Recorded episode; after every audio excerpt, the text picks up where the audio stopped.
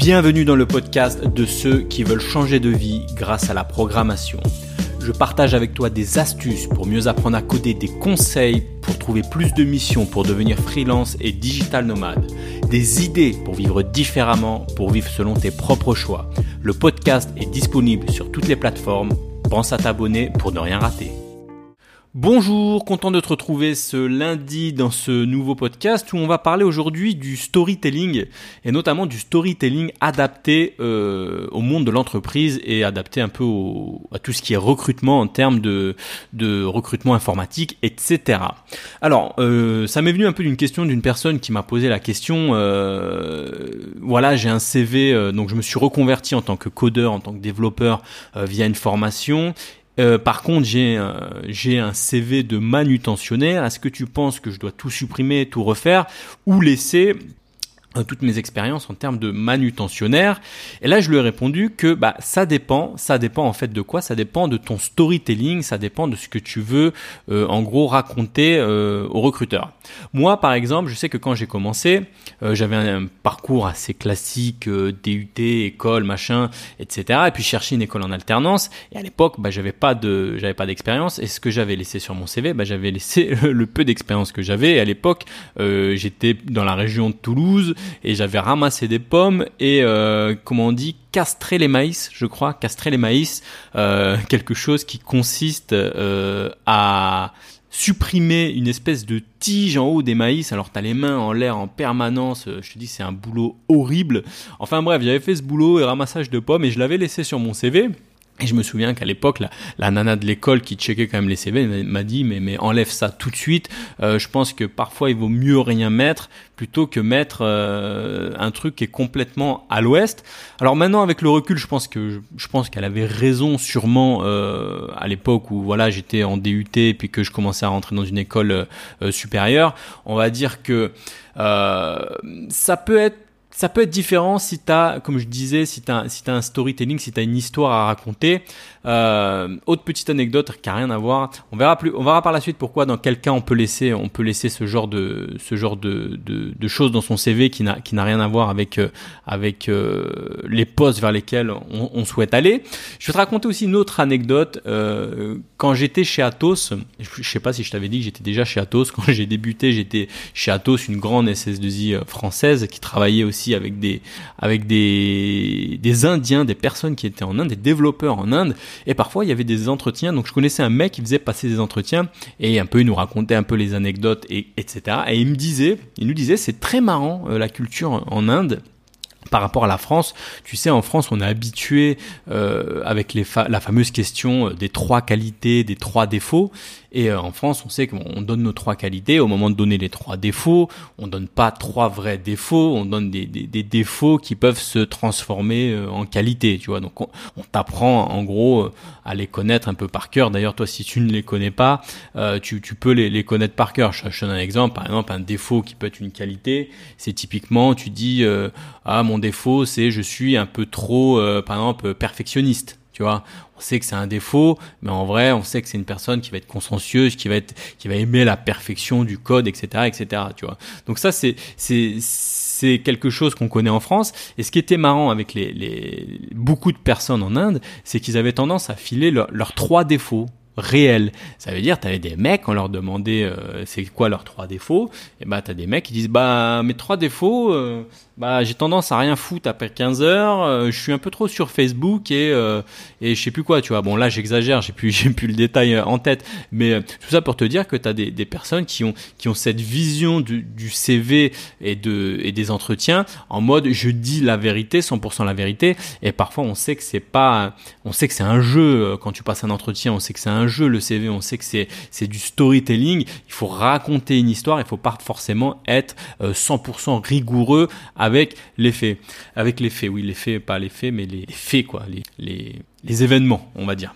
Autre cas qu'on avait eu, euh, ça c'était marrant, j'avais eu, on a eu un cas d'un mec, euh, lui il était, euh, c'était un développeur qui avait fait, qui avait fait du dev et tout, qui avait une expérience en développement et qui laissait sur son CV toutes ces expériences euh, de fast-food. On voyait qu'il aimait ça, il avait vraiment mis ça en avant, euh, qu'il était passé chez Quick, qu'il était passé chez McDo, qu'il était passé chez, je crois, chez Burger King ou je sais plus quoi, tu vois.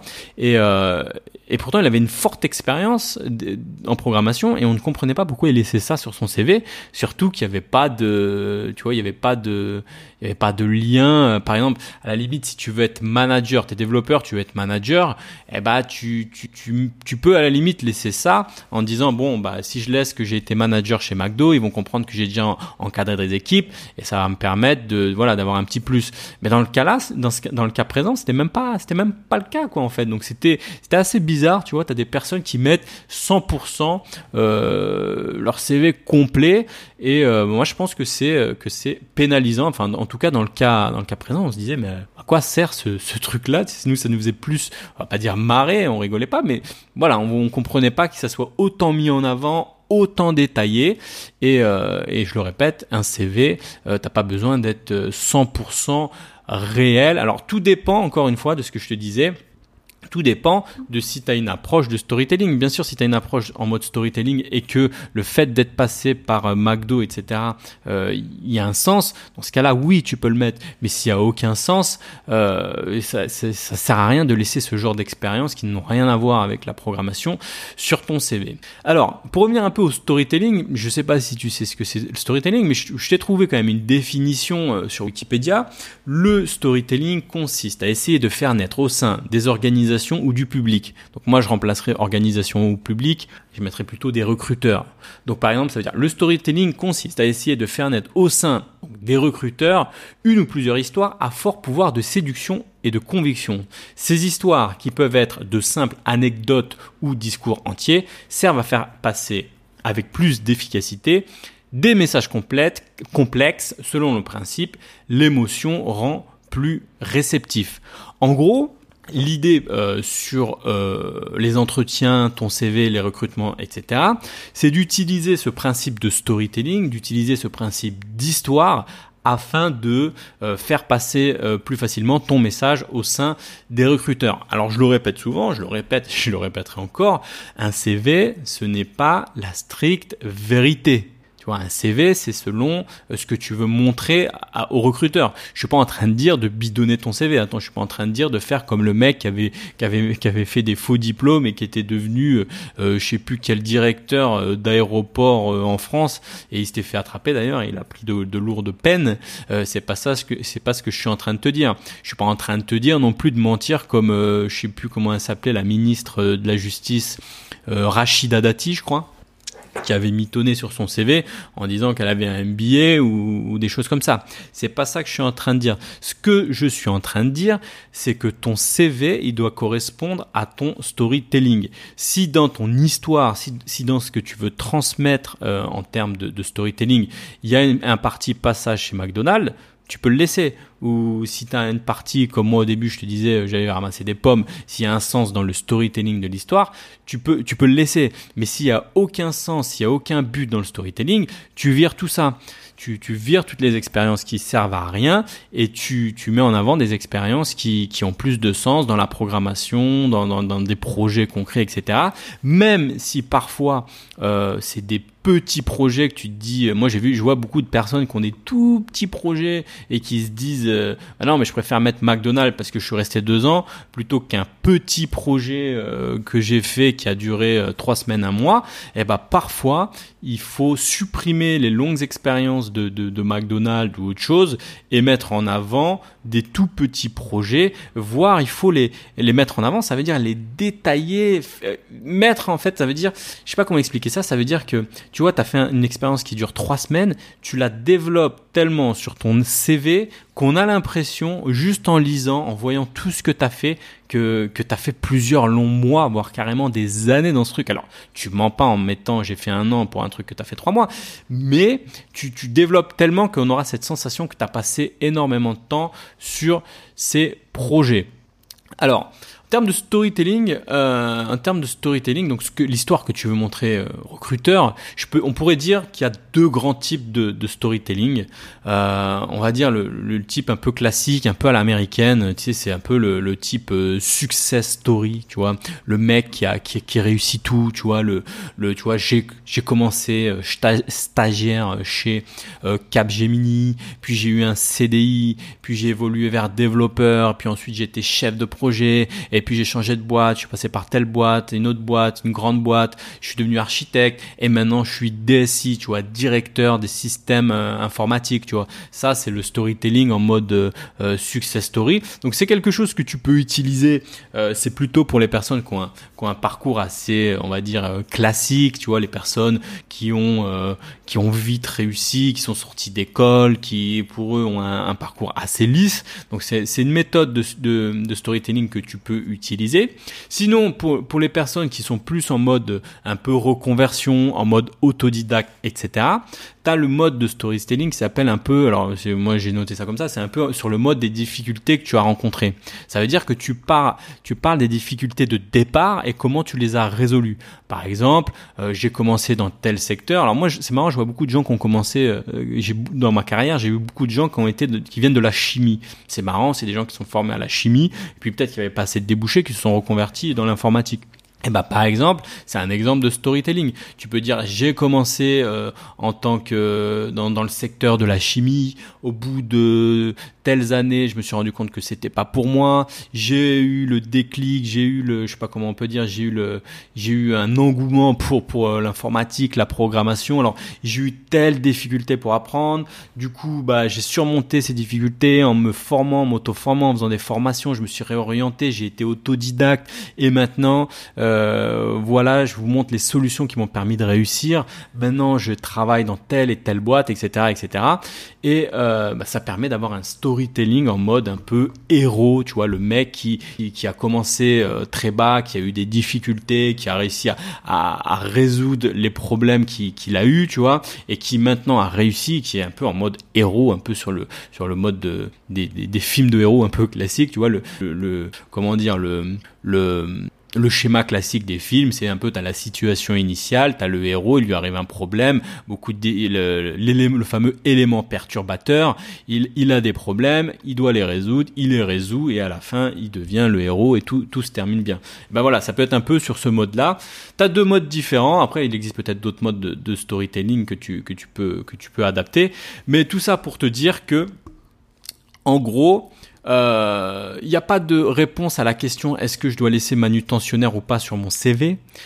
Tout dépend euh, de ton storytelling. Et dans ton storytelling, c'est pas uniquement le CV, c'est pas uniquement les entretiens, il y a aussi la lettre de motivation, il y a aussi les réseaux sociaux, LinkedIn, etc. Tes, blogs perso si t'en as, tu vois. C'est pas juste euh, un entretien, ça doit vraiment refléter. si tu mets en place ces techniques-là, tu vois, ça doit refléter tout, tout, ton, comment dire, tous tes profils, réseaux sociaux, etc., etc.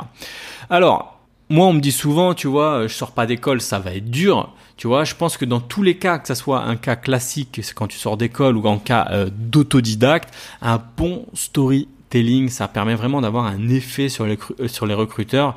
Euh, moi, ça m'est déjà arrivé d'avoir des parcours un peu atypiques, des gens qui avaient monté des boîtes, euh, qui avaient arrêté, qui avaient échoué, qui étaient partis, euh, même des gens qui étaient partis pendant une année à l'autre bout du monde. Tu vois, tous les parcours atypiques comme ça, bien racontés en termes de storytelling, ça peut parfois avoir beaucoup plus d'impact, ça peut interloquer un peu les recruteurs qu'un parcours classique, un peu fade de voilà, je suis sorti d'école, je suis développeur et j'ai pas de storytelling, tu vois. Donc prends en compte cette petite euh, notion euh, de storytelling, essaye de d'avoir euh, ta vision de ton storytelling, c'est quoi ton histoire, même si c'est pas la vraie histoire, c'est l'histoire que tu veux euh, raconter. Tu vois, tout le monde a un storytelling. Coca-Cola, Apple, toutes les grandes boîtes ont un storytelling. Et en termes de, de personnes aussi, tu as un storytelling. Par exemple, moi, sur, avec ma chaîne YouTube, j'ai un storytelling. Tu vois, ce que je raconte euh, euh, sur ma chaîne, par exemple, je suis développeur freelance digital nomade actuellement à Bali, c'est mon storytelling. Et c'est pas que c'est mytho, c'est pas que c'est faux ou quoi, c'est c'est la version que je veux vous montrer à vous les personnes qui, qui, m'écoutez, à toi qui m'écoutes. Si demain je me réoriente à faire du, je sais pas, n'importe quoi, à devenir, à faire du pétrole sur des stations euh, euh, pétrolières euh, au fin fond de, de, de l'Alaska ou n'importe quoi, enfin j'invente n'importe quoi, bah mon storytelling ça va pas être développeur freelance digital nomade à Bali, et ça va être, je vais réorienter mon, mon storytelling pour qu'il soit en phase avec ce que je cherche comme boulot. Donc mon storytelling, ça sera peut-être, c'est pas, j'ai des compétences dans tel, alors je connais rien en pétrole, je sais pas pourquoi j'ai choisi cet exemple puisque il m'est passé un peu par la tête, mais mon storytelling va tourner autour du fait que je connaisse le pétrole, que j'ai déjà, euh, je sais pas, habité dans l'Azerbaïdjan, euh, si j'y étais, etc., etc. Alors, je dis n'importe encore n'importe quoi, j'aurais pas dû choisir cet exemple, mais mon storytelling sera en phase avec ce que je veux euh, faire, avec ce le boulot que je veux, que je, que je convoite, et avec ce que je veux devenir. Voilà, c'est la fin de ce petit podcast du lundi. J'espère que tu auras pu retenir ces petites notions de storytelling. Je te dis à bientôt pour le prochain podcast. Alors, je sais pas si j'aurai le temps de le sortir parce que je vais être en voyage. Là, je repars au Japon. Euh, au Japon, bah, je vais essayer quand même de garder le rythme des podcasts. Alors, je vais, je vais quand même beaucoup bouger. Donc, je sortirai les podcasts euh, peut-être pas sur un rythme lundi, mercredi, vendredi comme j'ai l'habitude de le faire. Ça sera plus sur le feeling. Donc, j'en sortirai quand j'aurai envie euh, d'en faire puisque je serai peut-être pas toujours dans de bonnes conditions vu que je vais bouger souvent, je vais être en train, etc. Donc ça sera un peu au compte-goutte. Je vous remercie de m'avoir écouté. Je te dis à la prochaine. Si tu as aimé cet épisode, pense à mettre un avis sur Apple Podcast. Cela te prend une minute, tu n'auras à le faire qu'une seule fois et cela m'aidera à le faire connaître. Si tu veux continuer l'aventure des codeurs nomades avec moi, bien sûr, abonne-toi.